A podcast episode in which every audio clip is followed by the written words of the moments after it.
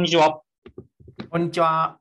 えー始まりました。外食ここだけ談義、えーこのポッドキャストでは外食業界に従事した我々2人、えー私、秀樹と、えー、ひろしさんがですね、えーここだけしか聞けない外食の裏側、最新情報はもちろん、えーニュースでは書かれていない本当のところを語り合う番組です。えー記念すべき初回のテーマはこちら。えーコロナ禍で生き残れた外食、えーきつい外食。ということでですね、えーまあ、緊急事態宣言も明けて、ようやく外食、これから、まあ、まだね、でも、以前のように、えーみんなで行こうぜみたいな感じにはちょっとなってないのは残念なんですけれども、まあ、その、この約1年半ぐらいで、やっぱり外食って厳しかったですよね、というところで、えーそんな中でも、本当にしんどかった外食っていうのと、その中でも強かった外食っていうのを、まあ、あおさらいというか点検していきたいなというのが、まあ、初回のテーマです。えーじゃあ、ヒロさん、ちょっとよろしくお願いします。ちなみに、ヒロさん、はいきつい外食ってどこだったんですか、やっぱり？やっぱ居酒屋業界がきついよね。ああ、居酒屋きついっすよね。うんアルコールダメっすもんね。えアルコールダメって言われたらもう、ほんときついって思いますよ。なんかねどっかの、どっかのだって、なんだ、ニュースサイトではなんか禁酒法とか言われてましたもんね。もう本当にあれは辛いと思う。それと、夜でしょ？もう8時までしか営業できないっていう。24時間やってたところとか、本当きつかったと思うよ。ああ、まあそうですよね。うん確かに。これから、これから書き入れ時だっていう時に店閉めようって言われてるんですもんね。いや、それ、そうそう。昼に営業してもそんなに利益出ないからね、居酒屋は。まあね、だってビール1杯500円。うん。で、ね、そんな中で昼売れんのって780円の定食みたいな、ビール2杯にも満たないみたいなね。そあれきついっすよね。う。あれはきついよ。単価が大きく変わりますもんね。うん。ああ、いや、居酒屋そんな商売したことない人たちばっかだからね、居酒屋の中では。ああ、まあそうですよね。いや、だからあれですよね。だって居酒屋からなんか定食屋に業態変更する流れも多かったじゃないですか。多かった。多かったけど、なんか続かなかったよね。あんまり。どんどんどんどん変更していったってこと感じじゃなかったもんね。みんああな実験でやったけど。そうそう、そうね。確かに。やっぱ慣れてるのと慣れてないのってやっぱあるんでしょうね。あーあると思う、やっぱり。居酒屋には居酒屋のやり方というか。うん、なるほど。居酒屋さん、ちょっと今後ね、ちょっと私もお酒好きなんで、飲みに行って、ちょっと 陰ながらお手伝いというか、ね、ちょっと力になれたらなと思ってるんですけど。ですね。そのなんか、生き残れた外食もやっぱありましたよね。あった。ああ。まあ、代表的なのはやっぱ、ファーストフードだね。あ、ファーストフードね。うん。うん。ファーストフード強かったっすよね。強かった。だって、マクドナルドとか、うん。あの、2019年度比でやっぱ110%とかやってたからね。コロナ禍でね。うん。ああ。あれはすごかった。すごかったよ。まあ、テイクアウトがね、逆に伸びたっていうか、もともとやってたのが良かったっていうのがある。そうですよね。確かうんに確かに。うん。だって車で僕走ってても、夜でもドライブスルー行列とかなってましたもんね。そうそうそうそう。マクドナルド渋滞とか起きてるから、ね。起きてた起きてた起きてた。まあ、ん昼間だったらね、前からありましたけど、夜でもこんなドライブスルー混んでんのみたいな。そああ。あったあったあった。まあ今でもね、ちょっとありますけどね。テイクアウト強いよ、やっぱり。やっぱテイクアウトね。テイクアウト強い。あだって、あのー真似できないもん。テイクアウト用の商品じゃないから。あ。ああ、はいはいはいはい。うんあ、そうですね。そうそう。だって家に帰って食べたら美味しくないんだもん。いいやまあ、それはね、出来たてが一番うまいですから。そうそうそうそう。そこで料理をしてお皿に持って出すっていうね。そうそうそうそう。だからパスタとか麺系とかひどいよ、特に。ああ、そうかそうか。伸びちゃう。うん伸びちゃうんだから。ああ。うん。それでもなんとか無理やりやってるだけでさ。やっぱまあ差ね出るよね。もともとその、それ用に開発した商品じゃないから。そうね。だすぐ食べてもらうっつって開発してる商品を強引にテイクアウトにしてるんだもんね。そうそうそうそうそう。うんそれはクオリティ落ちるわなっていう。そう。うんやっぱピザーラのピザとなんちゃってピザじゃ全然違うもんね。20分だから。まあね。そりゃそうだ。ああ。そなるほど。え、ファストファスああ、ごめんなさい。う。いやいや、真似できないっていう点でやっぱり差が出たよね、今回。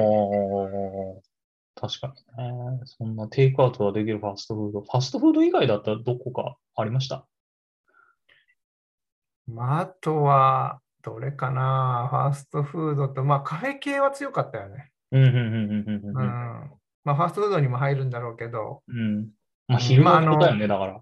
そうそうそうそう。あのあ夜、もともと夜売ってなかったから、酒もなし出てないし、うん。あんまり関係なかった業態は、逆に人が集まってた感じするね。なるほどね。確かに。おー面白いですよね、そういうのね。そうそうそううん。あとは、生き残ったっていうと、焼肉？あ、そうそうそうそうそう。焼肉はやっ焼ぱりあの、肉回復早かったっすよね。夜の業早界。かった。すぐ回復した。あれ、ちょっと見ててびっくりしたんですけど。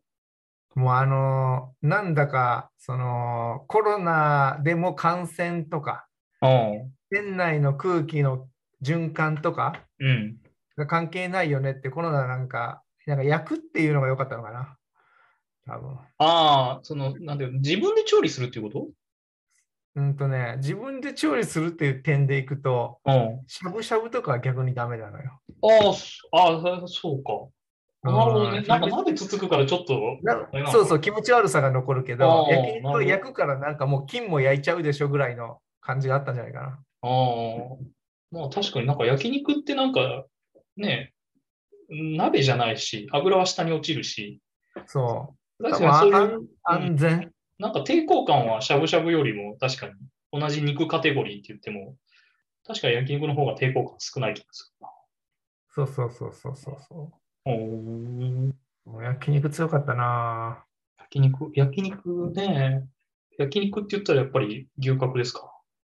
牛角も強かったし、でも牛角って街中だから、うん。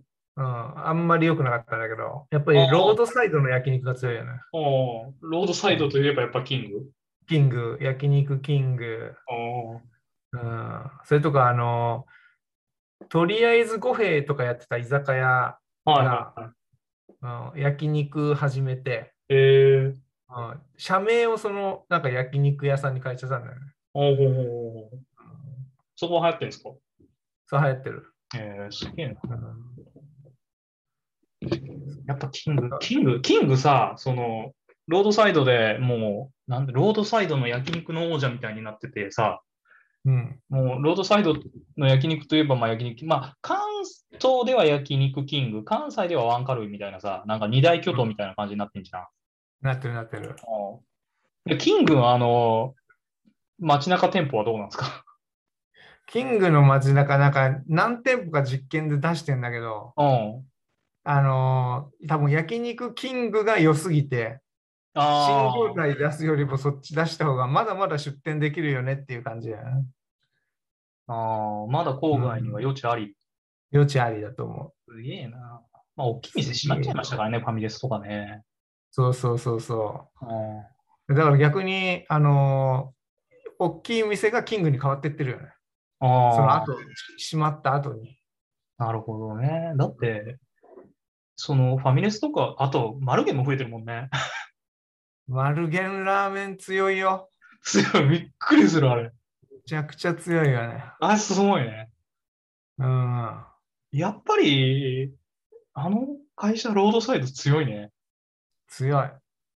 もうこの2つと、あと、ゆずあんっていうしゃぶしゃぶの業態あありますね。うんうん。全部ロードサイドや。全部ローのサイド。すごいね。めちゃくちゃ強いよ。すごい。あの開発能力といったら、ちょっと真似できねえなって思う。いやー、ほんとそう。それでしかも、店に対して金かけてるからね。あの、店きれいにするとか、看板をいや、い3年に1回変えるとか。やほんとキングにしても、マルゲンにしても、うん。なんだ、そうユにしてもさ、綺麗。そう。確かに。いや、外食の常識っていうか、まあ、結局予算いかなかったら修繕費削るとかよくあるやん。うんうんうんうんうん、そういうのないからね。必ず直すっていうか、すごいな。すごいよ。素晴らしい。まあ、あとは、やっぱり寿司ですか？寿司。まあ、回転寿司ね。回転寿司ね。あの、100円の回転寿司。まあ、これもロードサイドっていうところにも関わってきますけど。そうそうそうそう。やっぱり、スシロー、クラ、かっぱ寿司、うんはま寿司、うん。うんこの4大回転寿司が強かったね。まあ、強かったですよね。うんま特にやっぱスシロー？あ特にスシローが引っ張ったね。うん。うん、あとだってこのコロナになって、もう完全に、その、まあ、もともと回転寿司ってさ、そのあんまりこう、まあ、タッチパネルだったりとかで、その、なんていうの、店員さんと接する機会ってほとんどなかったじゃないですか。なかった。行って入り口入って、じゃあ何番の席行ってくださいって言われて、そこ行って、別にオーダーなんてパネルでピッてやるだけやし、うん。で、お会計ももうついにね、そうそうそうそう。なったもんね。QR コードになったからね。おお。一回も店員と喋らず終わるからね。今のシローは。あれすごいね。あ、すごいよ。うん。だってあの、スシローって多分大体100とか150席とかあるけど、うん。フロア店員一人だからね。ほんとすごいと思う、あれ。あれちょける人だけでま成り立ってるから。ね、あれほんとその外食の常識というかさ、あれもう打ち破ったよね。打ち破った。うん。店員それ、は、ね、原原価に50%かけるだけあるよ。まあそこにかけるから、まあ逆に言うと人件費削って、まあ投資とかでね、買えるっていうやり方なんやけど、まあそれがまあ見事にはまったっていう感じはしますよね、あれ。すごい。うん。それとやっぱり、あの、2週間に1回ぐらい、なんとかフェアってやってるからね。はいはい。うん。すごいあの三冠盛りとか、大ネタとか、マグロとか、うん、2週間おきにやってて、あの、上りが2週間おきに変わっていくんだよね。常にまた新しい感じが出るよね。あれうまいと思う。ああ、確かにね。すごいですよね。それは。それだけ金かけて広告して、そテレビ CM もバンバンやってるもんね。う。バンバンやってるしね。うん。うん。いや、それとあの、テイクアウトもさ、もうモバイルで、携帯で自分で打って、うん。み店に取りに行ったら、うん。できてる。できてるのは当然なんだけど、あのコインロッカーみたいなのが置いてあって、あ、あそこで配られた番号を打ち込んだら、自分の商品がで取って帰るっていう、これも店員に会うことなくテイクアウトができるってもいう。うさ、それ外食じゃなくてもう自動販売機じゃないそれ。自動販売機、自動販売機。うんそれが、なんかすげえな、寿司、外食じゃなくなってくるな、それ。いや、すごいよね。それ活用してる人がバンバンいるっていうね。うん。うん。確かにね、まあ、なんだろうね、昔はね、なんか、なんかマグロくださいとかさ、なんか、なんかアジくださいとかさ、いくらくださいとか言ってたのにね。そう。それとか、あの、な回転するやつから取っていってたよね。なんか詰め物、詰め箱に。おお、取ってた、取ってた。うん。うん。それがもう、じ全自動だもんね、ほとんど。ね。いやー、すげえ。すごいわ。あれはすげえな。いや、あれはすげえ。うん白は最先端だね。センターよね、確かに。最先端。うんでももう、スシローも、あの、日本はもう出店余地がほとんどないってことで、あ、そうん、もう海外だねう。。海外ですか。うん。だって社名も変えたからね、スシローじゃなくなったからね、今。あれ？スシローじゃなかったんでしたっけ？そうそうそうそう、もうあの社名が変わって、うんフードライフカンパニーズっていう名前になってるからね、今。株式会社。でかくいったな。そうそう、もうあの世界に行くっていうことで、うん。うん、すげえ。うんすごいよね。まあ2000億の会社だからね、も2000億すごいっすよね。2000億はいだって、え、マックが今4000億ないでしょ？マックで3000億っちゃう、3200とかだから。3000うんねう。一番大きいの全勝全勝で5000億。5000億超えてるのって全勝ぐらい？今。そうそうそうそうそう。うん。スーパー込みやけどね。ああ電車のこ。とねまあ、それでもね、まあ、トップの全勝で5000億の中が、2000億、2000億ってすごいですね。確かに。すごいよ。だって他に似たようなもう、もあの競合が3つあるからね。ね、スシロー、くら寿司、まあ、全勝、ハマは全勝か。浜は全勝けど、えっと、カッパとね。カッパもね。うん、カッパもコロワイドになあってから ちょっと元気ないですね。いやいや、今年1年実はでも頑張ってて、あ、そうん、コロワイドに買収されたに、うんあと2年は危なかったけど、う。なんかちょっとね、今なんか元気ないな。利益出てくるからね。うんうん。えっと、つい最近はなんか食べ放題かな？あ ニュースになってましたね半額かな？半額やって50%うん。もうなんなんなんなんん？何時間待ち？もうディズニーランド級ぐらいにマッチが出るんでしょ？なんか26時間待ちとか表示で出たらしい。明日になってんじゃん。こ出してなってるやん。んかちょっとでもまあ確かにニュースインパクトはあったけど大変だっただろうなと思いますよね。いやー、店舗でやってる人地獄やろ。何個握らなあかんねんな。うん。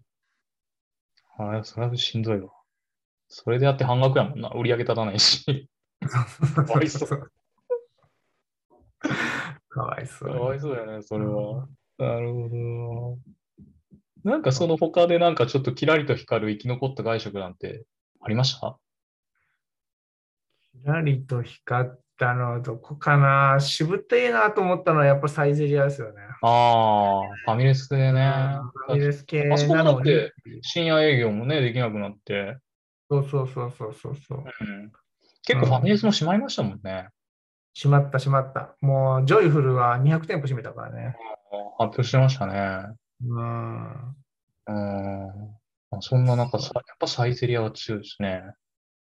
サイゼリアでこの前、つい最近決算発表出てたけど、うんまあ来期は70億ぐらいの黒字で出てたけど、もう24時間辞めるって発表したからね。そう。コロナ終わっても。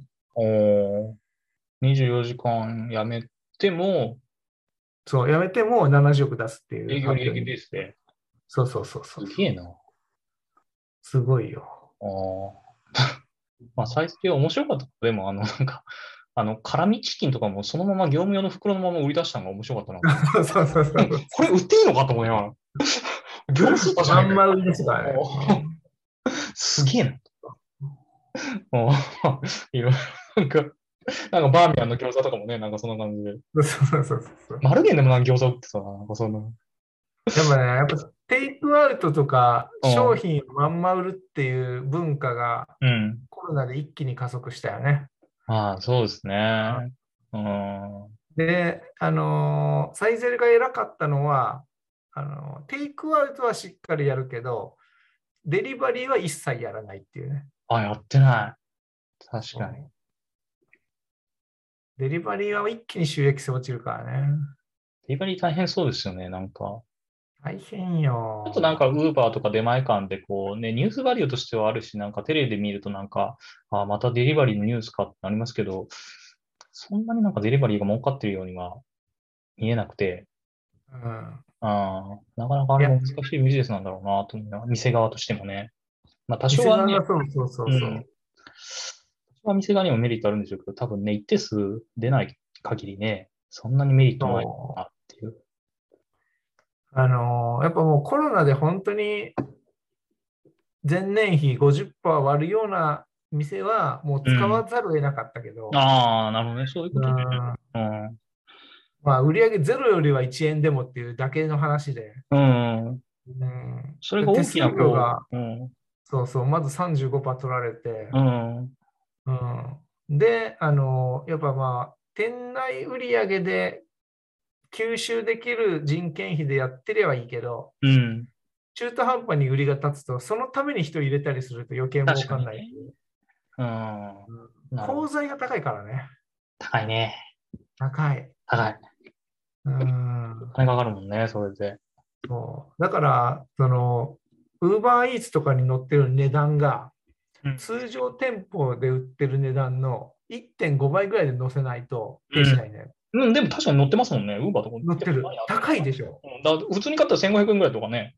そうそうそうそう。もうあの、これで一番やってるのがロイヤルホストだね。ああ、ロイヤルホストのウーバーイーツなんてもう3000以上の商品バンバン載ってるからね。なるほどね。まあ逆に言うとそうしないと儲からないっていうことなんでしょうね。そうそうそうそう。うん。だから逆にそれが出ればラッキーぐらいで乗っけてるだけだね。ほうほうほうほうほうほううん。でそれを店と同じような値段でやってるところは、うんいつまでたっても苦しんでるだけだと思ああ、なるほど。うん。そうか。じゃあまあそんな中、まあ、ね、生き残れた外食としては、まあ、焼肉、寿司、うんえーファストフード、ね、あとまあ一部ファミレスなんて話もありましたけれども、まあね、きつい外食では、まあ居酒まあね、皆さんご存知の通り居酒屋っていうことになりましたけどね、まあ今後ね、まあ緊急事態宣言も明けたんで、ちょっとね、新しい外食の流れもできてきてるのかなと思ってるので、ね、えー我々もしっかりご飯食べに、外に食べに行ってね、ちょっとでも力になれたらなというふうに思っています。では、そろそろお時間になってしまいました。えー外食ここだけ談義ではですね、えーインスタ、インスタグラム、ツイッターをやっています。ぜひフォローしてください。えーまた、外食ニュースで気になること、ご意見、ご質問ありましたら、えー DM を送って送っていただけると嬉しいです。えーそれでは、えー最後まで聞いていただきましてありがとうございました。それではまた次回、さようなら。さようなら。